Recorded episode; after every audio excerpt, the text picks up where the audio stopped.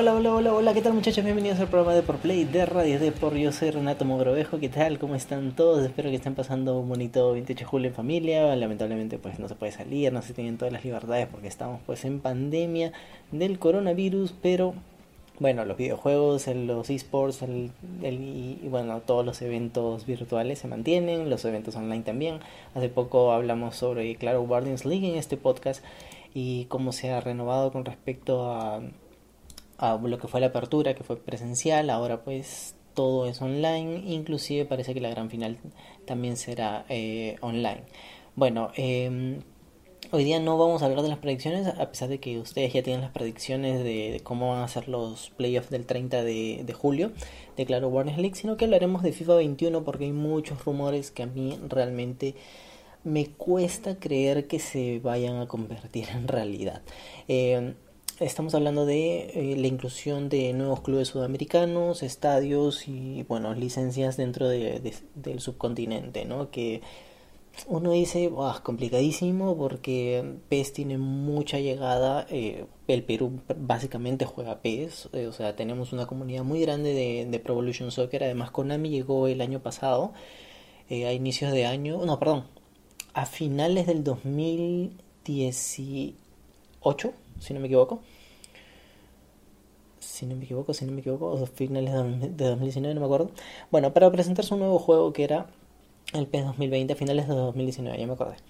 Y fue un evento presencial donde fue bastante, bastante grande. La verdad es que invitaron pues a jugadores de Universitario de Deportes, Sporting Cristal, Sport Boys y los hicieron a, pichanguear un poquito, ¿no? En, en, una cancha de gras sintético mientras que presentaban las novedades de este Pro Evolution Soccer y eh, confirmaban pues la inclusión de cuatro clubes peruanos que eran Sporting Cristal, Sport Boys, Universitario de Deportes y Alianza Lima.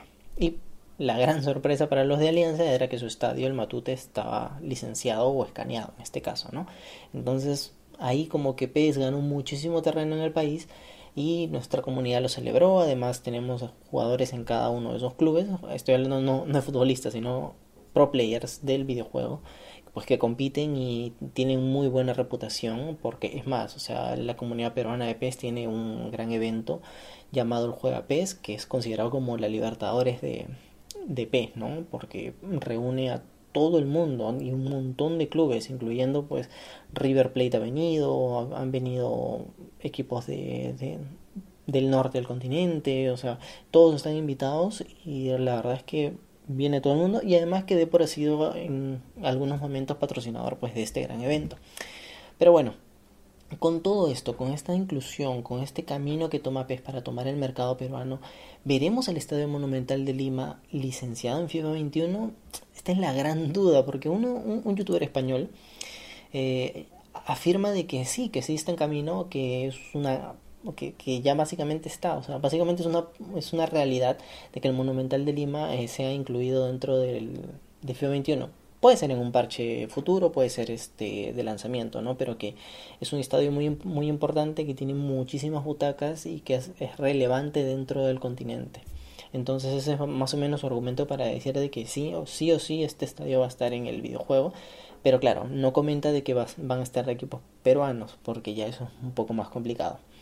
Eh, quizás pueden hacer algo similar a lo que se hizo con Chile, que están dos o tres equipos y el resto son inventados. Eh, casos similares con Argentina, que pueden poner pues uno o dos, dos equipos grandes y el resto básicamente una invención de parte de, de EA Sports, ¿no? Porque no, no quiere meterse dentro de este mercado todavía. Si recuerdan, pues el, la Liga Mexicana sí está, pero las sudamericanas no. Y mucho menos está la brasilera porque la brasilera le pertenece a Konami. O sea, Konami ha firmado con la Liga de Brasil para que sean todos los equipos licenciados. Creo que hay uno o dos nada más en FIFA, pero eso ya por acuerdo propio del club. Y bueno, lamentablemente no, no tenemos presencia dentro de los juegos de FIFA. Ahora, vamos analizando. ¿Hay posibilidad de que el Monumental de Lima llegue? O sea, ¿cómo hacemos para que el Monumental sí o sí esté en FIFA 21? Y lo que yo estaba pensando era de que posiblemente en la actualización de Copa Libertadores se puede incluir. ¿Por qué? Porque, por ejemplo, eh, la actualización de Libertadores trajo a clubes o sea, con su escudo, eh, brasileros, cosa que parecía impensable mucho antes, ¿no? Pero claro, EA Sports tiene el juego oficial de la FIFA y puede eh, tomar las grandes competiciones de fútbol, que son Champions League, eh, Europa League, Libertadores y Sudamericana. Son básicamente las cuatro más grandes competiciones internacionales de clubes, ¿no? Entonces, eh, en ese caso, sí pueden incluir muchos, muchos estadios y muchos logos de equipos, como lo hizo ya en, su momento. El problema es que cuando tuvimos la actualización de Libertadores en FIFA 20, no llegó con eh, los jugadores brasileños. Todos los jugadores brasileños han inventado, solamente estaban los los, los logos o, el, escudo de cada uno de los clubes. Y por supuesto se inventaron a un, un Paolo Guerrero, se inventaron a un, este, a un Barbosa de, de Flamengo, o sea, se inventaron todos los jugadores. Bueno, pero sí, yo vería factible que dentro del parche de la Copa Libertadores se habilite el Estadio Monumental porque justamente ha sido, o sea, se ha jugado ahí la gran final de la última Copa Libertadores entre Flamengo y River. Así que yo no lo descarto, pero exclusivamente en el parche de Copa Libertadores. La verdad es que ahí yo dejo la puerta abierta. Bueno, eh, otro de los estadios grandes que está en la mira de FIFA 21, según los rumores, es la bombonera de eh, Boca Juniors. Eh, según Mario Pergolini, un, conductor de, de, televisión, un conductor de diferentes programas, allá en Argentina, pues comentó de que ya se habían comenzado los trabajos de escaneo del estadio para que aparezca dentro del FIFA. Y no sabemos qué va a suceder con PES, porque recuerden que PES en PES sale River Boca. En FIFA eh, salen con dos nombres completamente diferentes, igual como Colo Colo y, Universidad de Chile, que también salen con dos nombres cualquiera, ¿no? En FIFA. Eh, yo creo que es un primer paso importante. Si Konami se quiere comer Brasil, quizás FIFA se pueda comer a Argentina, ¿no? Poder tomar el mercado argentino y comenzar a moverse, ¿no? A ver, ¿qué pasa si tomamos el mercado peruano? ¿Qué pasa si tomamos el mercado colombiano? Eh, a ver, hay que presionar un poquito más en el mercado de Chile y ya como que va cerrándole puertas a tu competidor japonés, ¿no? Bueno, eh, según este conductor, ya, o sea, básicamente sí o sí está confirmada la bombonera, pero claro, EA Sports todavía no publica nada en sus redes sociales, no hay comunicado oficial y, no creo que, o sea, sí, tengo la bombonera y no digo nada y me lo guardo, no, o sea, eso va, va a venir con bombos y platillos porque es la bombonera, es un estadio mítico de Sudamérica. Y por lo pronto, eh, si siguen la cuenta de EA Sports Latinoamérica, se van a dar cuenta de que ya están comenzando a lanzar ciertos detalles acerca del nuevo contenido y eh, Tigres de México sí va a estar licenciado, como, o sea, va a ser uno de los nuevos licenciados dentro de FIFA 21. Por lo pronto es, como que el primer equipo eh, latinoamericano que ya aseguró su cupo en FIFA 21, ¿no? Y todavía habrá que esperar pues muchos más anuncios. Recuerden que recién estamos en, en, en época de promoción. Y si me esperan un segundo les doy un dato de FIFA 21 que quizás los vuelva locos porque ya se ha comenzado a filtrar detalles de la jugabilidad. Eh, sí, acá lo tengo. Tenemos una nota en, en Play que, que, se llama ¿Cómo funcionan los desmarques manuales en FIFA 21? Y es que si se han dado cuenta en el tráiler, bueno, es que, a ver, si han seguido todas las publicaciones de eSports, se van a dar cuenta de que eh, la empresa simplemente está soltando como que detallitos, imágenes, flashes, así, unos clips cortitos para mostrarnos algunos detalles que, ocultos, ¿no? De la jugabilidad.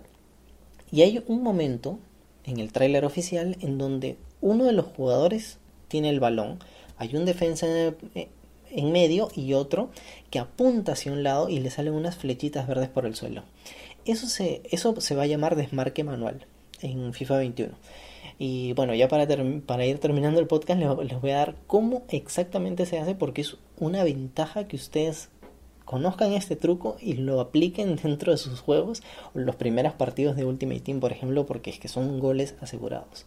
Bueno, según los beta testers, o sea, puede cambiar todavía eh, la disposición de botones, pero por lo pronto, eh, si tú presionas L1 y X, tu jugador hace del pase a profundidad y este, o sea, tu atacante va hacia la zona, ¿vale? pero este es el desmarque automático que básicamente tú presionas L1X y ya el, balón va hacia dirección del área.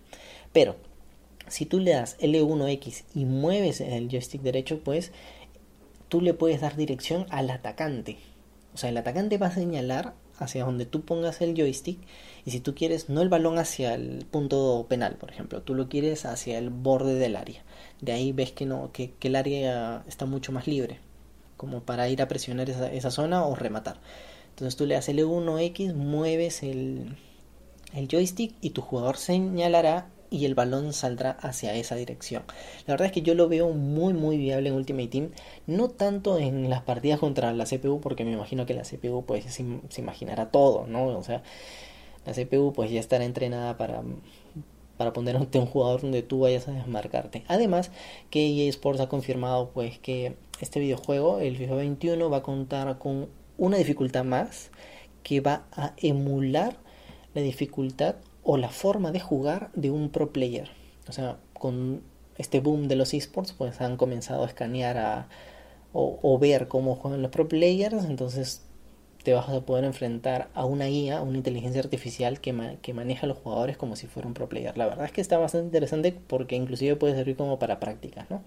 Y bueno, nada más en los comentarios nos dejen, déjennos pues qué, piensan acerca de que si estará no el Estadio Monumental o quizás se, viene el Matute y nos sorprende eSports, estará este la bombonera de, de Boca Juniors, el Monumental de, de, River Plate, yo qué sé, o algún otro estadio que ustedes se imaginen que sería bonito que esté dentro de este videojuego. Y nada más muchachos, muchas gracias por escucharme, yo soy Renato Morovejo y eh, la próxima semana ya regresaremos con otro podcast que quizás sea de Guardians League porque ya estaremos a puertas a puertas de la gran final. Recuerden seguir a Play en redes sociales y en la web, que es, es donde compartimos pues este podcast, compartimos eh, los diferentes programas y eh, todo acerca de esports y videojuegos. Nada más, muchas gracias por escucharme. Chao, chao.